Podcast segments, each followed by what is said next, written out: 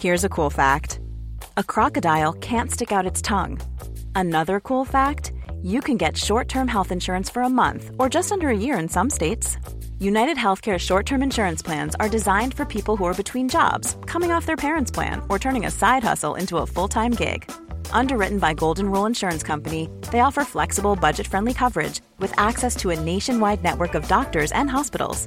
Get more cool facts about United Healthcare short term plans at uh1.com. L'heure des Pro 2 du vendredi. Bonsoir à tous. Ravi de vous retrouver pour euh, une heure de débat avec Elisabeth Lévy, comme chaque vendredi. Bonsoir, chère Elisabeth, directrice de la rédaction de Causeur. Autour de la table ce soir, Raphaël Steinville. Bonsoir, rédacteur en chef Valeurs Actuelles. Karim Zeribi, notre consultant CNews. Bonsoir, cher Karim. Bonsoir, Kevin Bossuet, professeur d'histoire-géographie. Beaucoup de sujets à traiter ensemble. Évidemment, l'actualité chaude euh, de la journée des dernières 24 heures, c'est ce navire, l'Océan Viking, ces 230 passagers qui ont accosté à Toulon. Vive polémique dans le pays. On y vient juste après le rappel de l'actualité. Il est pile 20 heures. L'heure des Pro 2 revient juste après le rappel d'Isabelle Piboulot.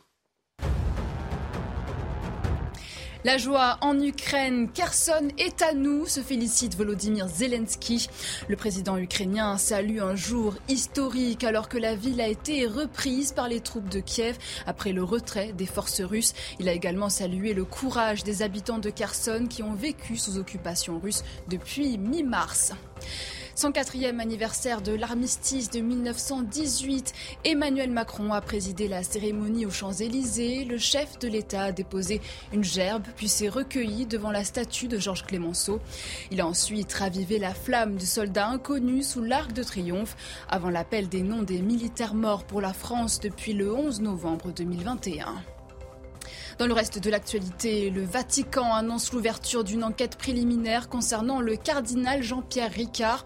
Le parquet de Marseille en a également ouvert une ce mardi. Lundi, l'ex-archevêque de Bordeaux, en retraite depuis 2019, a avoué avoir eu il y a 35 ans une conduite répréhensible avec une jeune fille de 14 ans.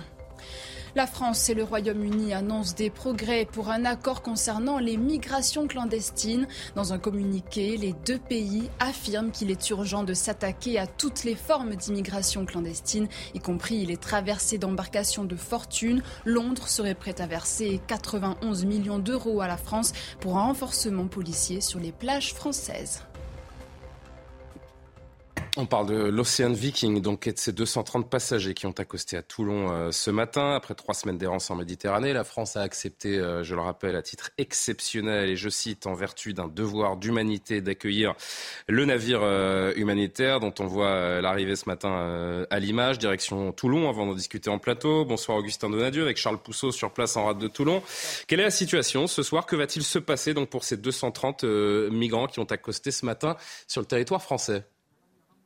Eh bien, première chose, la situation ici. Cinq quarts de migrants sont arrivés au cours euh, de la journée. On en attend encore deux, puisque 67 personnes sont toujours retenues sur la base navale euh, de Toulon. 40 membres de la Croix-Rouge sont à l'intérieur euh, de cette caisse centrale d'activité de Gien, où sont réfugiés, les migrants, si je puis dire, détenus, les, migrants depuis, depuis le début de cette journée. Alors, ces membres de la Croix-Rouge nous ont dit qu'ils avaient distribué des kits d'hygiène, des draps, notamment également des vêtements, puisque ces personnes sont arrivées euh, finalement sans rien. Ils ont également eu un, pot d'accueil, c'est leur terme, avec euh, de quoi se restaurer, de quoi se, désaltérer après cette, euh, ce, voyage de plus de, 20 jours. ces migrants resteront dans ce lieu pendant une vingtaine de jours. Ce lieu qui d'ailleurs a été décrété zone d'attente internationale par le préfet du Var. Qu'est-ce que ça veut dire? C'est comme en fait finalement les zones d'attente dans les aéroports. Concrètement, derrière moi, nous ne sommes pas en territoire français. C'est euh, la définition donc de zone d'attente internationale. Ils resteront donc ici 20 euh, jours et à partir de demain, les migrants pourront eh formuler leur demande d'asile aux 16 agents de l'OFPRA. L'OFPRA, c'est l'Office français de protection des réfugiés et des apatrides. Ils formuleront donc euh, leur demande d'asile à ces agents à raison de 90 rendez-vous par jour et ils ont jusqu'à mardi soir pour formuler ces demandes. C'est le délai légal. À partir de là, deux options se dessineront se dessineront. Pardon. La première, si euh, leur demande est refusée, à ce moment-là, ils auront la possibilité eh d'effectuer un recours dans les 48 heures suivant le refus de leur demande d'asile. Tout en étant toujours détenus, retenus euh, dans ce euh, centre derrière moi, ou alors leur demande a été acceptée, auquel cas ils seront envoyés dans des euh, centres de droit commun pour les demandeurs d'asile. Alors un tiers en France, un autre tiers en Allemagne, et enfin le dernier tiers dans les dix autres pays avec lesquels eh bien, les négociations sont encore en cours. Merci pour les précisions, Augustin Donadieu, avec Charles Pousseau à, Toulon. Elisabeth Lévy, la classe politique est divisée, les Français sont divisés, humanité, laxisme. Quelle est votre vision de euh, cette euh, arrivée de l'Océan Viking et de ces 230 passagers entre le cœur et la raison? De quel côté Alors d'abord, je ne crois pas qu'on puisse dire que d'un côté il y a le cœur et de l'autre côté la raison. Non, c'est euh, pas si je simple crois que, que Ceux qui font profession d'avoir du cœur et de l'émotion, en fait, euh, euh, le font beaucoup d'étalage de vertu, mais en fait, ils ne s'intéressent pas au sort de ces gens. D'ailleurs, ils en parlent comme une espèce d'image de la pauvreté, du dénuement. On n'en sait rien. On sait qu'il y a aussi des gens des classes moyennes euh, qui cherchent à émigrer. Donc, si vous voulez, l'idée que ce sont des misérables qui arrivent dépenaillés, dépourvus de tout, on n'en sait rien. Et ce bah, sont ce que l'on sait, c'est qu'ils ont passé trois semaines ce sur un sont des êtres humains avec une histoire. Ce ne sont pas des gens sans bagage. Ce ne sont pas non plus des paires de bras. D'accord? Ce sont des êtres humains avec une culture un bagage, une histoire et une volonté euh, d'arriver en Europe. Mais je crois que ceux qui font profession de cœur en disant on doit absolument les accueillir, non, on doit les secourir et, à mon avis, les ramener là où ils sont venus, parce qu'après ce bateau, il y en aura, on vient, si vous voulez, d'ouvrir une, de, lâcher une digue. Et je pense que c'est très important ce qui est en train de se passer. Parce qu'on vient de dire, en fait, d'une façon ou d'une autre, il n'y a plus de frontières. Nous n'avons plus de frontières. La France est un droit de l'homme. D'accord? Or, je finis sur le cœur et la raison. Euh, d'abord, j'aimerais bien savoir pourquoi ces gens qui ont tellement de cœur n'en ont jamais pour tous ceux qui vivent au quotidien, d'accord, toutes les difficultés. Euh, regardez ce qui se passe par de la chapelle, regardez euh, tout cela. Les gens qui vivent à côté ont aussi le droit normalement à notre compassion. Mais pour les migrants en question, que croit-on que ça va être l'Eldorado, que ça va être merveilleux. Peut-être il y en a quelques-uns, effectivement, j'espère, qui travailleront, qui vont. Mais sinon, vous voyez bien que vous allez avoir des situations qui ne seront pas du tout une vie meilleure. C'est même. ce qui serait rationnel? Quelle approche serait rationnelle ah bah, L'approche qui est rationnelle, c'est d'abord une approche démocratique.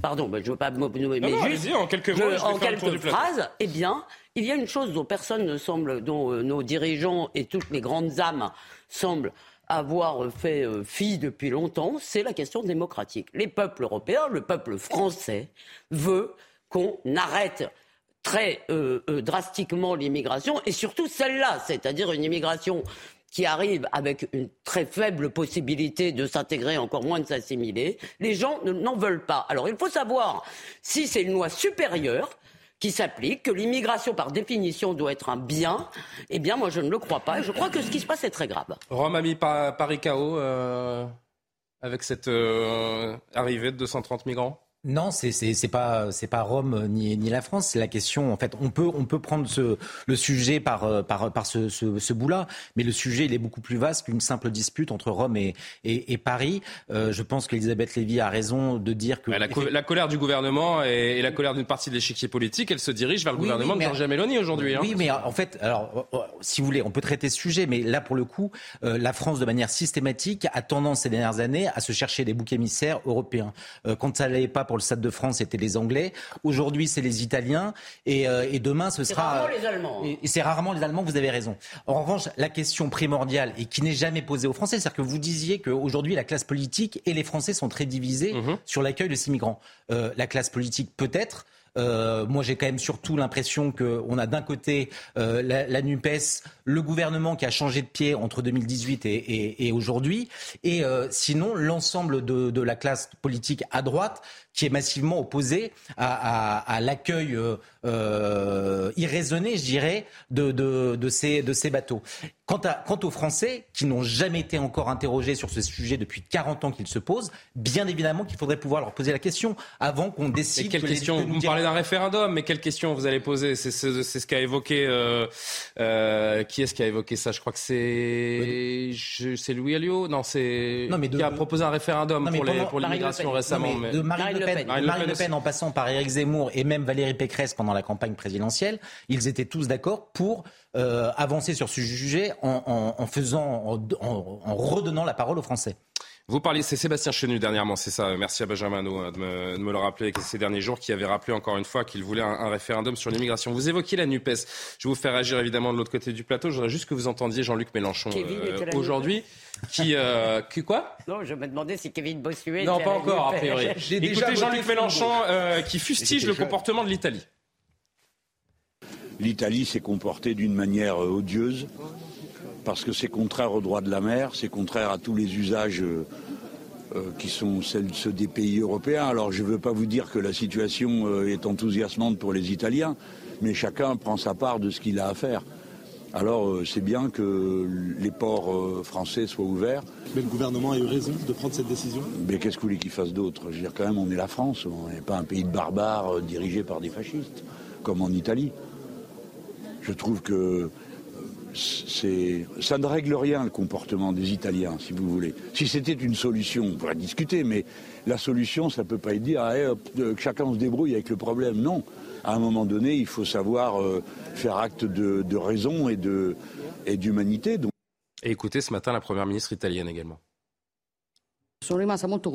J'ai été frappée par la réaction agressive du gouvernement français qui, de mon point de vue, est incompréhensible et injustifiée. Je pense qu'une grande partie de l'opinion publique a également été un peu frappée. Qu'est-ce qui les rend si furieux? Le fait que l'Italie doit être le seul port de débarquement possible pour les migrants en Méditerranée? Parce que ce n'est écrit dans aucun accord. E Je veux interroger mes homologues à ce sujet. L'Italie doit-elle être par choix le seul port de débarquement possible pour les migrants arrivant d'Afrique? Je pense que cela ne semble pas correct. Et est-ce qu'elle avait le choix, euh, Karim Zerebi, la présidente du Conseil italien? L'UE, l'Union européenne a, laissé l'Italie se débrouiller toute seule pendant des années sur ces questions. Depuis le 1er janvier, vous avez 85 991 migrants qui sont arrivés par la mer en Italie. Est-ce qu'elle n'avait pas finalement d'autre choix que de mener ce bateau, de proposer à ce bateau de se diriger plutôt vers les côtes françaises? Je veux vous répondre, mais moi, je, joue sa partie. Je, veux d'abord vous dire que je ne suis pas favorable à ce que l'on dissocie le devoir euh, d'humanité de l'exigence de fermeté sur ce sujet-là. Je pense que euh, dans cette situation d'urgence, euh, il est nécessaire que nous marchions sur nos deux jambes situation d'urgence humanitaire, il était tout à fait normal que nous secourions euh, des femmes, des hommes et des enfants. Euh, a contrario de ce, de ce devoir d'humanité, euh, nous devons faire preuve d'une exigence de fermeté dans le traitement euh, des cas euh, administratifs. Certains peuvent certainement relever du droit d'asile, mais pas tous. Et lorsqu'ils ne relèvent pas du droit d'asile, je crois qu'il faut faire respecter la loi et nos principes et nos valeurs. Mais ça va pas se passer, justement, Karim. Justement, mais moi je ne, je ne décrète pas ce qui va se passer. Je dis effectivement de, la position qui est la mienne. Après, je ne suis pas Gérald Darmanin, ça vous a pas échappé, donc euh, je ne fais pas de la communication. Je vous dis ce qui fait que, je crois, hein, nos compatriotes, quelle que soit leur sensibilité, pourraient s'accorder sur une position qui serait celle-là, équilibrée. Or, aujourd'hui, ce dont nous doutons, j'ai bien senti la réaction d'Elisabeth, et elle est légitime, c'est cette capacité à euh, faire appliquer l'exigence de fermeté. Et c'est bien de ça dont il s'agit dans la crédibilité ou l'absence de crédibilité de ce gouvernement. C'est pas comme si on nous avait habitués à cette fermeté et à cette euh, exemplarité sur euh, l'exécution notamment des OQTF et le respect de la loi tout Exactement. simplement. Et je pense qu'il n'y a pas d'un côté des Français qui ont du cœur et d'autres qui n'en auraient pas. Je pense que tous les Français donc aspirent effectivement à ce que nous puissions secourir des femmes et des hommes qui sont en, danger euh, de, de vie ou de mort. En revanche, les Français sont aussi en exigence de faire respecter la loi républicaine ce qui n'est pas le cas aujourd'hui. Mmh. Quand il y a un OQTF qui, a été, euh, je dirais, décrété, il n'est pas effectif, il n'est pas mis en application. Et donc on voit bien que les clandestins ne quittent pas le territoire. Et quand de surcroît, certains d'entre eux, pas tous, de commettre des actes de délinquance euh, ou des crimes, effectivement, ça ne peut que être la goutte qui fait déborder le vase et qui crée de l'exaspération dans le pays. Ce qui ne fait pas des Français des gens qui sont anti-immigration, comme certains mmh. voudraient le laisser à penser euh, donc sur le plan idéologique et politique. Parce que les Français, donc que conçoivent aussi tout à fait que des immigrés qui travaillent, qui respectent les lois de la République, qui aiment la France. Donc ça, ça existe aussi. Donc, mais il faudrait que ce gouvernement ne fasse pas que de la communication sur notre attente et notre aspiration d'exigence de fermeté. Or, c'est là qu'il euh, va y avoir la vérité des prix avec, avec, ce, avec ce bateau qui, qui, est, qui est arrivé dans la rade Parce qu'on nous dit 48 heures pour déposer une demande. Ensuite, on, va ah, répondre. Et ensuite, ils vont faire un recours possible. Hein, oui, mais, dedans, là. oui, mais ils savent qu'ils seront, on les lâchera pas. Le gouvernement sait très bien qu'on va leur demander des comptes à l'arrivée. Donc là, la crédibilité de Gérald Darmanin et d'Emmanuel Macron risque effectivement d'être entamée sur cette question de la fermeté républicaine, qui n'est pas un gros mot, qui est une réalité pour qu'on puisse effectivement vivre ensemble. L'action du gouvernement qui va être scrutée de, très près. Kevin Bossuet, je vous soumets la citation de Marine Le Pen aujourd'hui, qui dit euh, Notre pays, par la voix de son dirigeant, a cédé. C'est donc le début de toute une série de bateaux, d'ONG, dit-elle, qui sont dans la plupart des cas des complices des passeurs qui demanderont à être accueillis dans les ports français. Votre réaction? La France désormais considérée comme un point d'entrée vulnérable c'était peut-être déjà le cas avant quand même. C'était évidemment déjà le cas. Évidemment qu'Emmanuel Macron a cédé. Moi, je me souviens qu'en 2018, quand il a, il a refusé de recevoir, d'accueillir l'Aquarius, il a dit que l'humanisme, ce n'était pas des bons sentiments. Et si on accueillait l'Aquarius, finalement, ça allait faire monter les extrêmes. Donc il y a une forme d'incohérence de, ah, en Emmanuel Macron qui dit blanc et qui dit noir. Euh. C'est ça, qui n'est pas acceptable. Et j'aimerais revenir sur ce qu'a dit Jean-Luc Mélenchon. Les Français en ont marre de ce discours sans frontiérisme, de ce discours immigrationniste. La vérité, c'est que le droit international nous oblige à secourir ces bateaux, mais certainement pas à accueillir ces migrants de manière durable sur notre sol. La vérité, c'est qu'il y a une question démocratique derrière. Georgia Meloni a été élue pour mettre fin à l'immigration et les peuples veulent qu'on mette fin à l'immigration. Hein, Regardez ce qui se passe au Danemark où les sociodémocrates luttent fermement ah contre l'immigration. Ils en sont même à ramener des Syriens dans leur pays. Regardez ce qui se passe en Suède. Il y a une montée en effet euh, d'une volonté populaire contre l'immigration, tout simplement parce que les peuples veulent protéger, veulent protéger leur identité. Et surtout, quand M.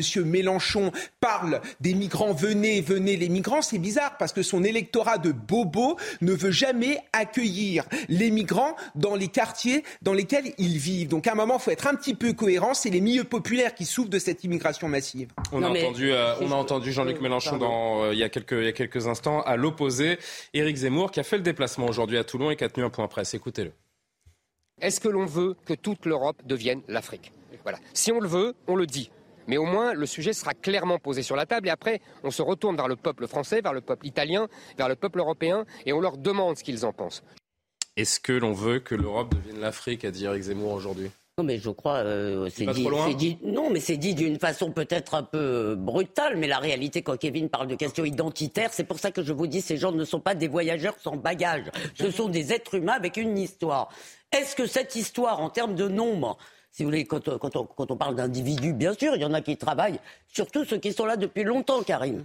Euh, mais est-ce qu'aujourd'hui, si vous voulez, la France est en capacité de transformer ces gens qui arriveraient suffisamment pour qu'ils contribuent à la société. Non, les gens ne veulent plus voir leur pays changer euh, d'un point de vue culturel. Je ne parle évidemment pas, on s'en fout que les gens soient noirs, c'est pas la question. La question, c'est comment sont-ils Est-ce qu'ils sont culturellement européens? Et on voit bien, par exemple, si vous voulez, les, difficultés que un certain nombre d'entre eux, moi je pense à ce qui s'était passé à Cologne, arrivant de pays où les femmes ne se baladent pas en mini-jupe, quand ils voient des femmes libres, si vous voulez, ça crée des situations extrêmement euh, problématiques. Je voulais répondre à Karim, en fait. Moi, je pense que l'humanité consiste effectivement à être ferme, c'est-à-dire à leur dire pourquoi. Parce que si on ne leur dit pas, vous ne pourrez pas arriver en Europe par cette voie-là, vous repartirez chez vous. Or, pour qu'ils repartent chez eux, il y a une seule solution, en fait, c'est qu'ils y repartent immédiatement. Malheureusement. Mais la vérité, c'est que ce n'est pas forcément la responsabilité, c'est que vous avez, vous avez ce mécanisme avec les ONG. Je voudrais dire un mot, un mot des ONG. Et mais évidemment, SOS Méditerranée ne fait pas du secours, ils font du convoyage déguisé.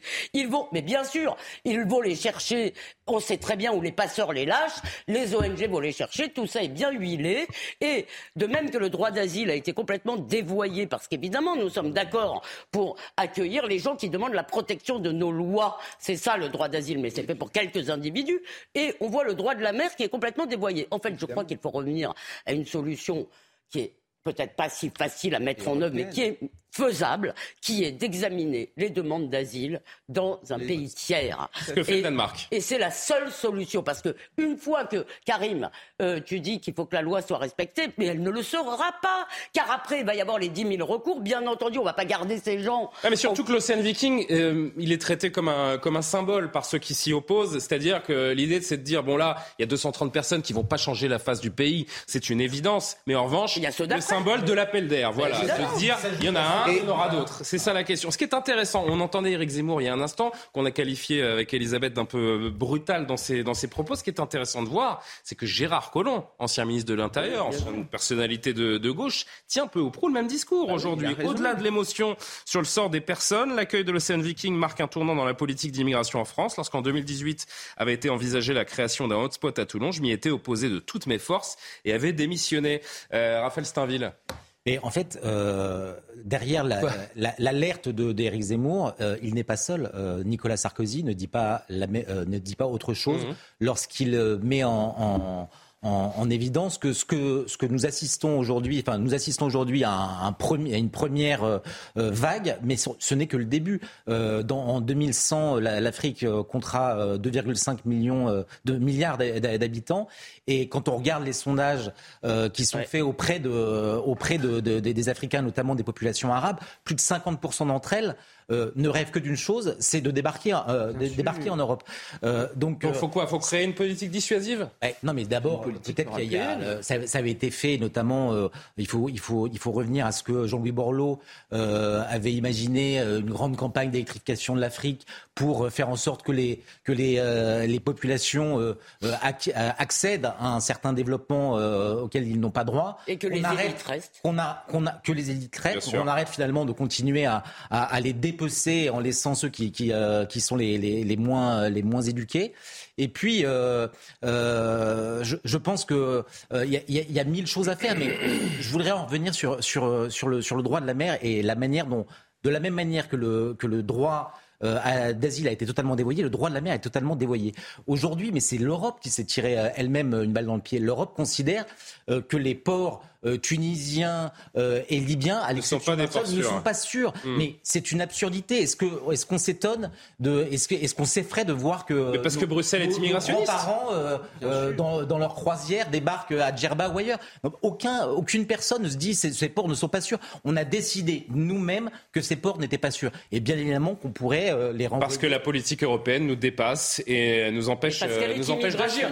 Je vous ai vu tiquer lorsque je lisais le, le tweet de, de Gérard Collomb, euh, Karim Zeribi? Bien sûr, parce que Gérard Collomb, on voit bien qu'aujourd'hui, il a besoin peut-être de régler certains comptes aussi avec le gouvernement. Je veux dire qu'il a perdu la ville de Lyon, il est sorti du ministère. Moi, je ne vais pas m'arrêter sur Gérard Collomb, et c'est pas Gérard Collomb qui va me, me pousser à prendre position sur cette question. Moi, je crois que la difficulté que nous avons sur ce, ce débat qui est complexe, c'est euh, les postures qui sont souvent binaires. Donc, euh, les postures d'opposition frontale et autres. Parce que ce que je viens d'entendre euh, de la part de Raphaël, euh, il y a des choses euh, avec lesquelles moi je suis en phase avec lui. L'électrification de l'Afrique, les politiques de co-développement, faire en sorte que l'Afrique se développe, que la jeunesse africaine puisse avoir un avenir en Afrique. Ça, c'est tout à fait, j'allais dire, intéressant, pertinent, et, et il faut le, se- le mettre en œuvre. Donc euh, après, euh, de l'autre côté, quand j'entends dire appel d'air, euh, 234 personnes, je trouve que là, on est dans une forme d'exagération euh, de, qui, qui, qui, qui, en devient presque insignifiante. Après, c'est comme Zemmour. C'est comme Zemmour. Zemmour, de Zemmour, quand on dit Pourquoi Zemmour, il est- il est- Karim parce que Parce que c'est vrai. Mais non, vrai que mais si il n'y a vous- pas de. Mais, si vous créez mais non, une la question, la question, c'est pas l'appel d'air. La question, c'est la non politique européenne sur cette question. C'est les deux. Mais non, mais, d'abord faisons de la politique.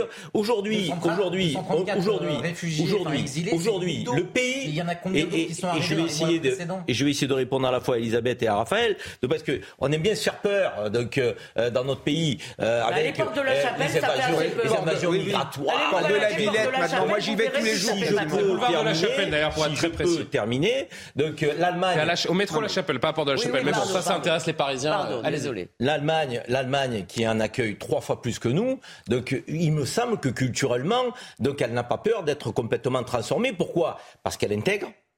Parce qu'elle fait apprendre la langue allemande, Ouais, mais la parce que derrière il y a de la formation, parce que derrière donc euh, il y a du Alors, boulot. Ce que je veux dire par là, c'est que ceux qui ont le droit d'être accueillis dans notre pays, si on décide de les accueillir, il faut le faire vraiment. Voilà. Ça veut dire qu'il faut passer mais, par mais cette peur existe. Cette peur existe parce que pour l'instant, ce phénomène d'intégration que vous décrivez et qui serait idéal, en effet, il n'existe pas ou peu. Qui, a eu il n'existe pas ou peu puisque les Français voient dans l'actualité tous les quatre matins des gens en, situation illégale qui commettent des délits ou des crimes, euh, des crimes innommables comme. il faudrait dire un mot de la question des mineurs. Il y a deux choses. dire un mot de la question des mineurs. Il y a deux choses. Il y a une capacité d'intégration effectivement, sur la question sur laquelle il faut travailler. Et là, c'est le plus important. On n'est pas bon et notre capacité d'expulsion lorsque c'est nécessaire. Donc, et, là, c'est pour ça que moi, permettez-moi, mais, mais, non, mais expulser ceux qui n'ont pas le droit d'être sur notre sol. D'accord, c'est la majorité.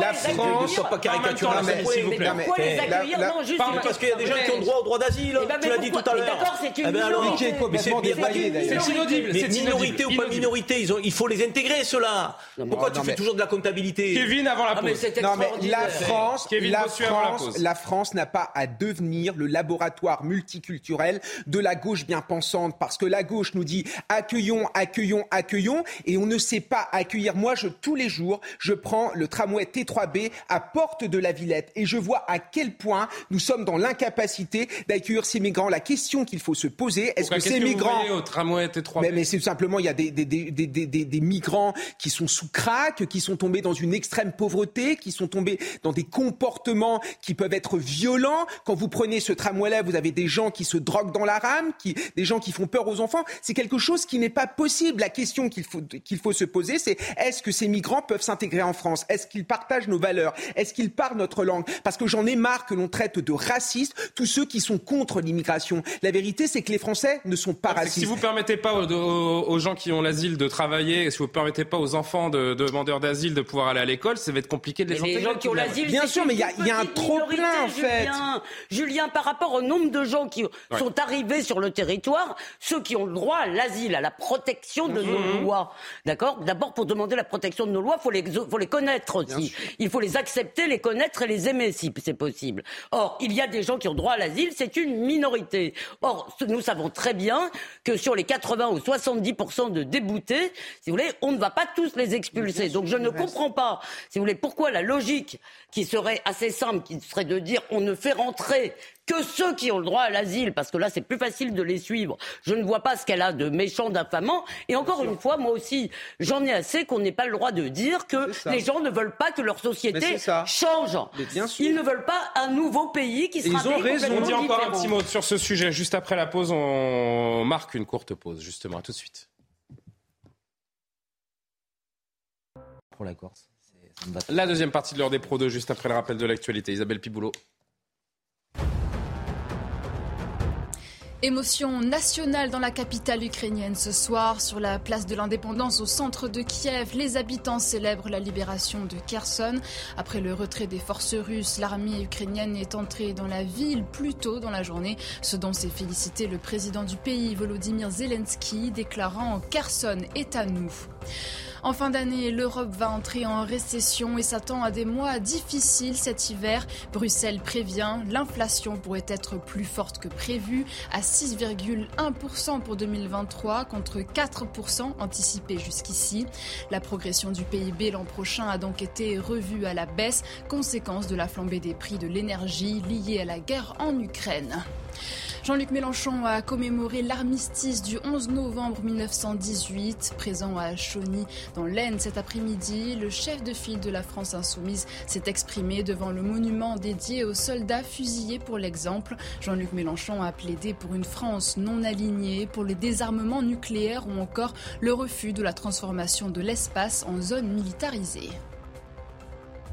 En 2018, Emmanuel Macron tenait tête au gouvernement italien pour ne pas accueillir les passagers de l'Aquarius. Quatre ans plus tard, pour Eric Ciotti, le président de la République a trahi sa parole. Écoutez-le.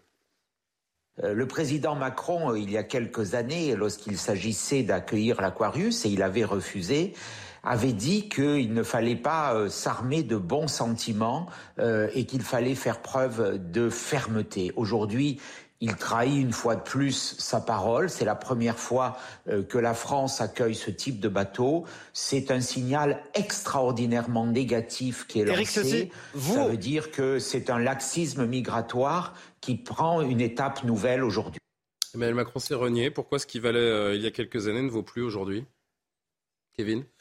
Non, mais je pense qu'il ne s'est pas renié. Il est apparu euh, tel qu'il était. Moi, je suis convaincu qu'Emmanuel Macron, c'est un immigrationniste, c'est quelqu'un qui est pour le multiculturalisme. Il n'a pas. Donc c'est en 2018 qu'il avait renié sa parole. Oui, je pense que c'est en 2018 qu'il avait renié sa parole. De toute façon, il n'a aucune colonne idéologique. Vous le voyez bien sur le lien entre délinquance et immigration. Un coup, il nous dit en effet qu'il y a un lien à Paris, et puis mais de l'autre côté, il n'y a pas de lien existentiel. La vérité, c'est que il nous montre encore une fois qu'il n'a aucune conviction en fait. Il, il nous montre en effet qu'il n'a aucune conviction, et la vérité, c'est qu'il n'a pas pu faire autrement, parce qu'en 2018, c'est l'Espagne qui avait accueilli l'Aquarius. Là, on était quand même bloqué. Ça fait plus de 20 jours que ce bateau était en mer, donc il fallait quand même trouver une solution, et puis il fallait qu'Emmanuel Macron soulage en effet fait la partie la plus à gauche de son électorat parce que cette dernière ne lui aurait pas pardonné ce non-accueil.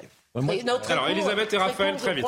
Moi, j'ai quand même le sentiment qu'il a une conviction, et d'ailleurs. Laquelle? Elle est respectable. Si, euh, je ne la partage pas du tout, je la combattrai, mais elle est respectable. Je crois que c'est un président post-national. je crois, si vous voulez, que pour lui, pour lui, dans le, comment? Je crois qu'il ne croit plus aux nations, d'où son fanatisme européen qui tombe complètement à plat parce que personne n'en veut en Europe. Si vous voulez, de son Europe puissance, vous voyez les pays confèrent les pays qui achètent tout de suite des armes américaines, etc. Vous parlez d'une Europe puissance. Donc, je crois qu'il a euh, là-dessus, je crois qu'il a une véritable conviction. Je crois que pour lui, les nations sont dépassées et qu'il veut dépasser la France par le haut. Il pense que la France, en fait, est finie. Et je crois qu'il ne comprend pas le concept d'enracinement et il dirige la France comme il dirigerait l'Allemagne ou encore la Pologne. Et, il ne comprend pas l'identité. Raphaël, rapidement, et Karim Zeribi pour répondre à Elisabeth. De manière très conjoncturelle, moi, ce qui, ce qui explique, je pense, euh, et la position d'Emmanuel de, Macron et de Gérald Darmanin dans, dans la séquence, c'est d'abord qu'on paye les, on paye l'affaire euh, Grégoire de Fournas. C'est-à-dire comment voulez-vous euh, qu'il y a, il y a dix jours, le député le qui a dit à l'Assemblée qu'il retourne en Afrique lorsque le député LFI parlait justement du sort des migrants. L'Assemblée ah oui, vrai, de, de, de, de gauche, de la Nupes en passant par la Macronie, même la droite même la droite euh, considérait que ses propos étaient racistes et qu'il fallait. Euh, que c'était les heures les plus sombres. Exactement. Et que je pense que euh, dix jours après survient euh, cet, cet, épisode avec ces bateaux, cette, et, et ça devenait impossible, intenable de, de tenir un, un, autre discours pour le président et le ministre de l'Intérieur. Allez, Karim, et puis on va entendre un, un dernier extrait de la présidente des SOS Méditerranée après. D'abord, deux de, de remarques. Je crois qu'il manie encore une fois le en même temps, de, qui ne définit pas une politique. Euh, qui est une posture d'équilibriste, euh, mais qui n'a pas de, je veux dire, de corps de doctrine sur le plan euh, idéologique. Et c'est pas mm. un gros mot d'avoir un corps de doctrine idéologique quand on fait de la politique. Ça veut dire savoir où on va. Donc, et, et, je crois qu'effectivement, c'est un peu le point de faiblesse du président. En revanche, sur la, la, la remarque d'Elisabeth, je trouve que c'était, c'est un, un, reproche que, que Elisabeth devrait être en capacité de faire à tous les présidents de la République depuis au moins 30 ans. parce que si on a signé tous les traités européens tels qu'on les a signés, si on a fait l'Europe fédérale telle qu'on l'a fait, c'est pas euh, je veux dire, on n'est pas parti au-delà d'Emmanuel Macron, que ce soit Hollande, que ce soit Sarkozy, et même euh, avant, je veux dire, avec Jacques Chirac, c'est pas une Europe des États-nations qu'on a fait, c'est une Europe qui est plutôt un caractère fédéral. J'ai besoin qu'on avance. D'accord, cette Europe-là, quelque part, elle nous dépasse. Je voulais juste dire que chez lui, c'était une conviction. Je ne crois pas que ça a été une conviction chez Jacques Chirac. Tout à fait. Je voudrais juste qu'on évoque un dernier point, parce qu'on parle beaucoup de ces ONG, de leur rôle dans cet acheminement des, des migrants, et le côté idéologique ou pas de, leur, de leurs actions. Écoutez juste la, la présidente, euh, Madame Beau, et présidente de SOS Méditerranée, donc qui affrète ce fameux navire, le, le, euh, l'océan Viking. Ce qui est évident, c'est qu'il faut des mécanismes de solidarité européens. Et c'est ça qui manque aujourd'hui.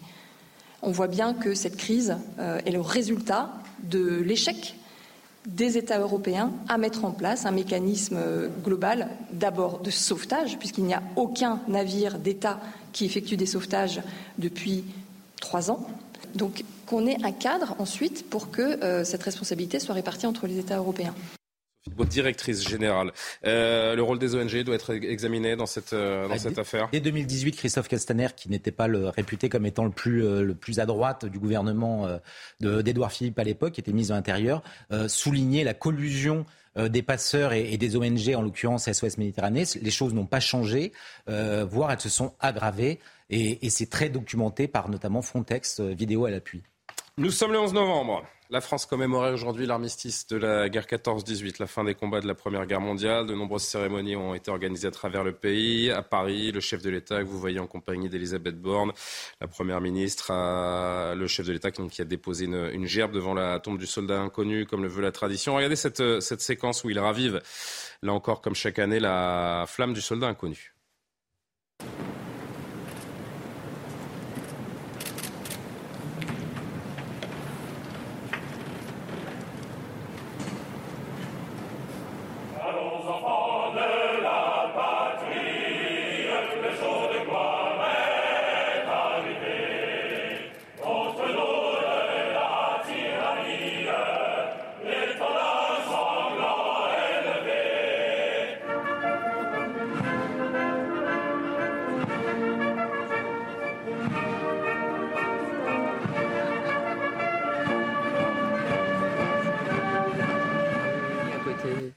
Les relations sont au beau fixe hein, avec, euh, avec Nicolas Sarkozy. C'est la, c'est la première chose qu'on peut voir sur cette image. Bah, c'est un peu. Euh, non, mais là, c'est ah oui, Sarkozy, c'est complètement donc forcément. C'est institutionnel par ailleurs. Oui, enfin, il y a quand même une belle accolade entre les deux. Bref, image euh, passée. Je voudrais qu'on revienne rapidement sur l'attachement des Français pour leur armée, parce qu'il y a ce sondage qui est très intéressant, qui paraît aujourd'hui pour le Figaro par Backbone Odoxa. 76% des Français se disent patriotes, 86% ont une ont une bonne opinion des militaires. 65% mm, mm. euh, considèrent que la France est une grande puissance militaire. Un corps de métier qui est plutôt épargné, euh, Karim, par la, la crise de défiance, contrairement aux politiques. On l'explique? Je trouve que c'est intéressant ce sondage parce que euh, il y a certains déclinistes qui nous expliquent euh, sans arrêt qu'on n'aime pas notre pays, que les Français sont ci, que les Français sont ça. Non, les Français sont attachés effectivement à la France, à la République, à nos valeurs, à nos principes.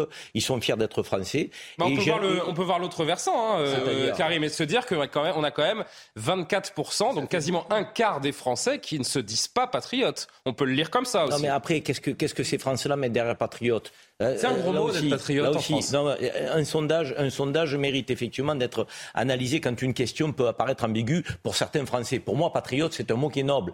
Euh, c'est pas un mot qui est, que, que, je réserve à l'extrême droite, le mot patriote. Patriotisme, c'est un mot... il a longtemps été réservé à l'extrême droite. Oui, mais c'est comme le drapeau. Euh, que le, drapeau, à gauche. le drapeau, il est le monopole d'aucun parti politique. La fierté d'être français, ça n'est le monopole d'aucun parti politique. Et c'est ça qu'on a peut-être raté au cours des 30 dernières années. C'est que ces questions-là de fierté, de patriotisme républicain, de citoyenneté, je veux dire, si on avait insisté un peu plus à l'école républicaine, peut-être que tous les enfants de France, quelles que soient leurs origines, pourraient partager ces valeurs communes. S'il y avait encore le service militaire un peu assis sur ces questions-là. S'il y avait encore le service militaire, peut-être que l'attachement charnel au drapeau serait encore Kevin et, Elisabeth. Moi, il y a quelque chose qui me fait rire, Karine, c'est quand ils disent à 76% qu'ils sont pour, c'est qu'ils ont compris la question, et quand ils sont contre, c'est qu'ils n'ont pas compris la question. La vérité, la vérité, c'est qu'il y a sur notre territoire des gens qui ne se sentent pas français, des gens qui ne se reconnaissent pas dans les valeurs de la République. Certes, c'est un fait minoritaire, mais c'est un fait minoritaire qui est de moins en moins minoritaire, et ça devrait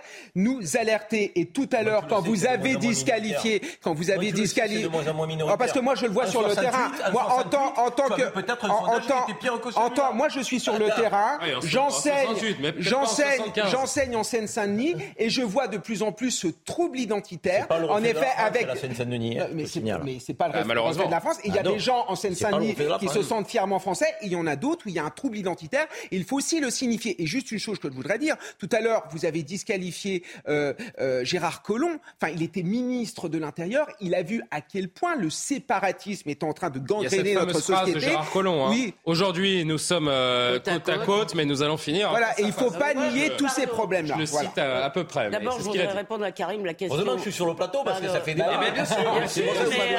Et le débat, c'est la vie. Et le débat, Je voudrais vous répondre, merci. Merci. Euh, d'abord, la première chose, je ne crois pas, et l'école, il y a une faillite de l'école sur tous les plans, mais je ne crois pas que c'est l'école la responsable de cela. La responsable, ce sont les élites, les médias qui ont passé leur temps à expliquer que la France était un pays raciste, esclavagiste, colonialiste, pétainiste, et j'en passe, et des meilleurs. Et ça. Il n'y a pas d'excès là dans euh, votre propos. Non, ben, bien sûr. toujours. Non, bien sûr, je l'invente. Non, mais vous pouvez dire que c'est de l'excès, mais à part me répondre par des phrases euh, théoriques. pas de phrases théoriques. Non. Le de la citoyenneté, c'est l'école. D'accord, ok. Ben, moi, ce que je vois, si vous voulez, je peux vous dire, si vous prenez Le Monde et Libération depuis 30 ans, si vous voulez, le nombre de fois où ils disent des horreurs sur la France est quand même considérable. On a mis dans la tête, et notamment des, des, des, demandé à des jeunes, dans les universités notamment des jeunes de issus de l'immigration, qu'ils arrivaient dans un pays de salopards racistes. Et, et ça, c'est un crime qu'on a commis aussi contre eux. Bah, la deuxième, un exploit, alors, de voir la que deuxième chose, d'abord, je crois, je, je, crois qu'effectivement, il faut le dire, dans ces Français qui se disent patriotes, il y a aussi beaucoup d'enfants d'immigrés. Moi, j'en vois souvent quand on parle avec les chauffeurs de taxi, ils disent mais quand même, il faut pas taper sur notre pays, c'est un beau pays. Euh, et donc, c'est pas du tout une, le séparatisme, évidemment, ça existe, mais ne concerne pas tout le monde. En revanche, ce sondage, je trouve que ça mange pas de pain.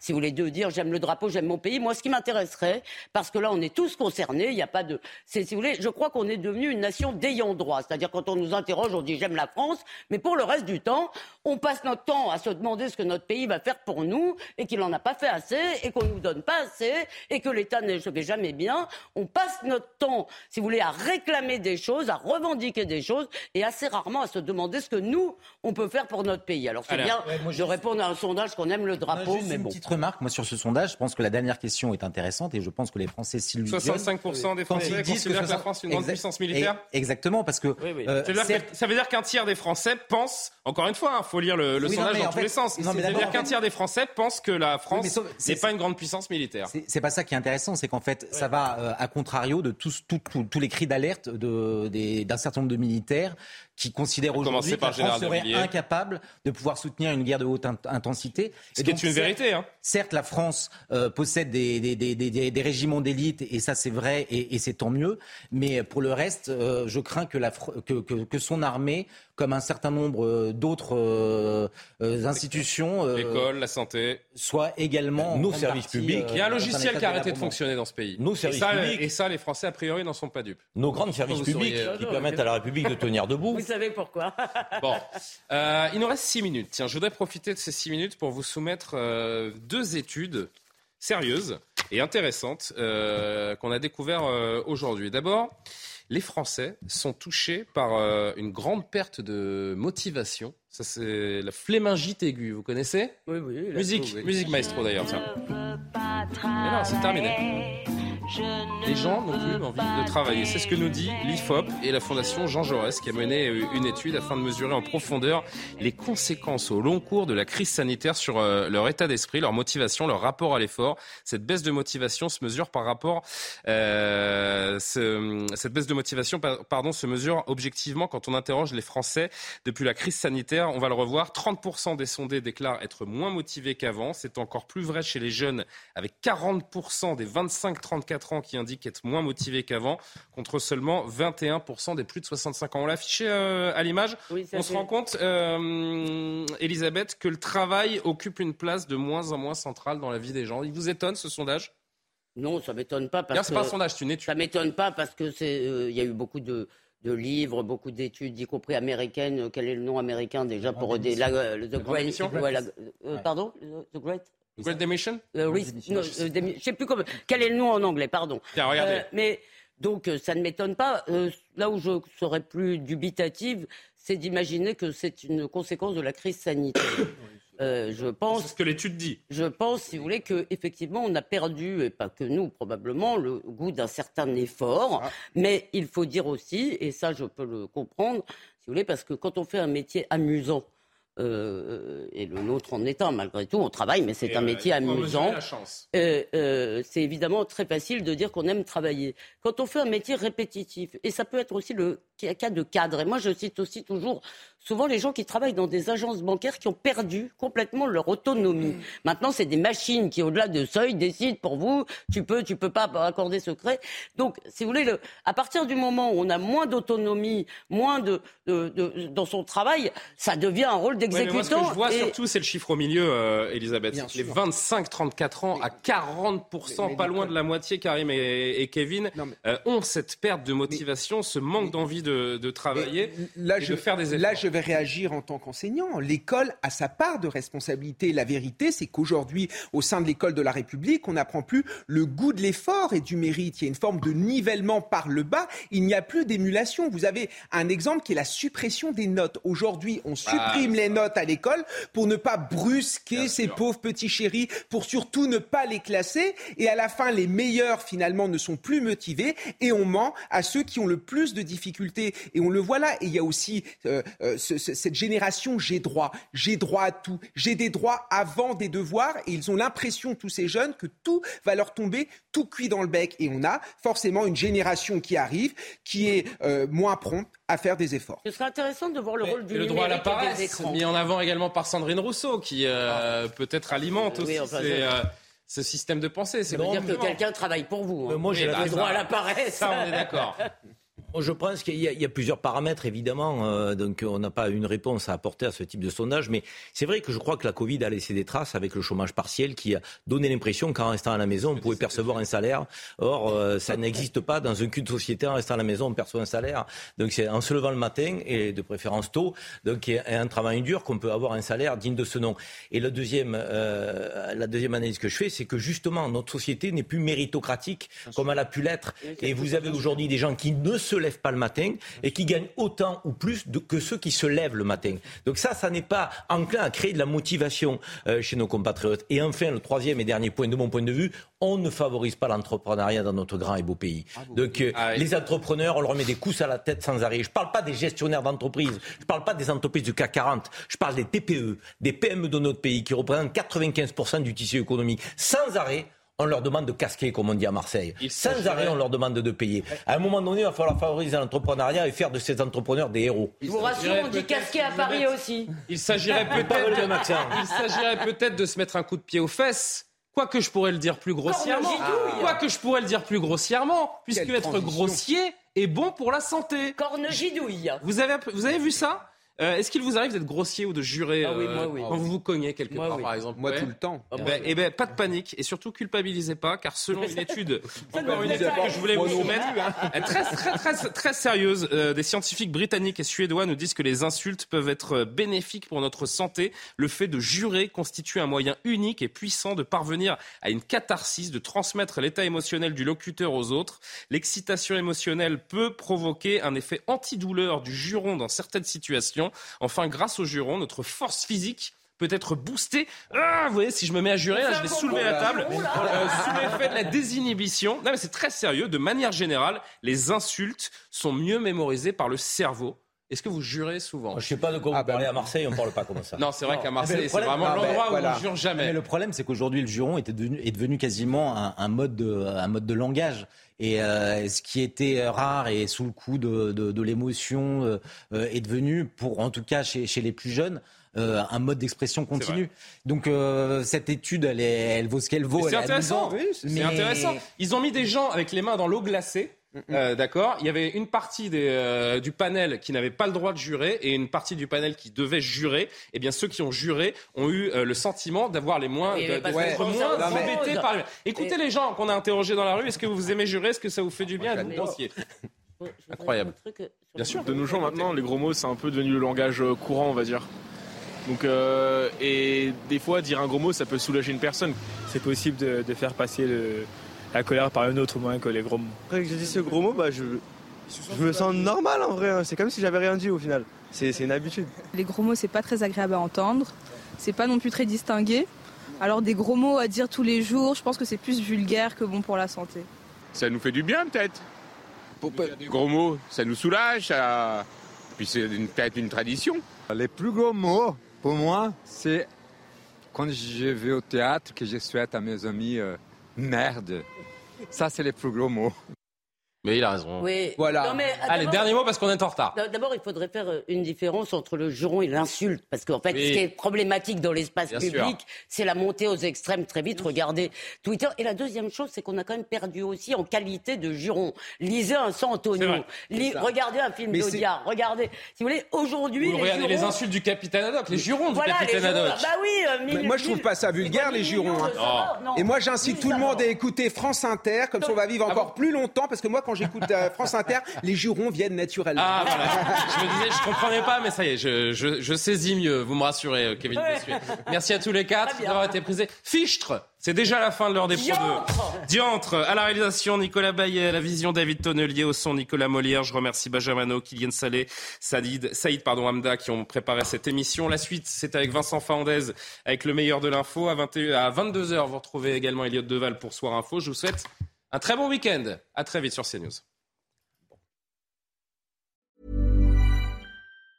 Hey, it's Danny Pellegrino from Everything Iconic. Ready to upgrade your style game without blowing your budget? Check out Quince. They've got all the good stuff shirts and polos, activewear, and fine leather goods, all at 50 to 80% less than other high end brands.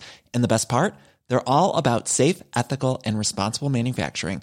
Get that luxury vibe without the luxury price tag. Hit up quince.com slash upgrade for free shipping and 365 day returns on your next order. That's quince.com slash upgrade.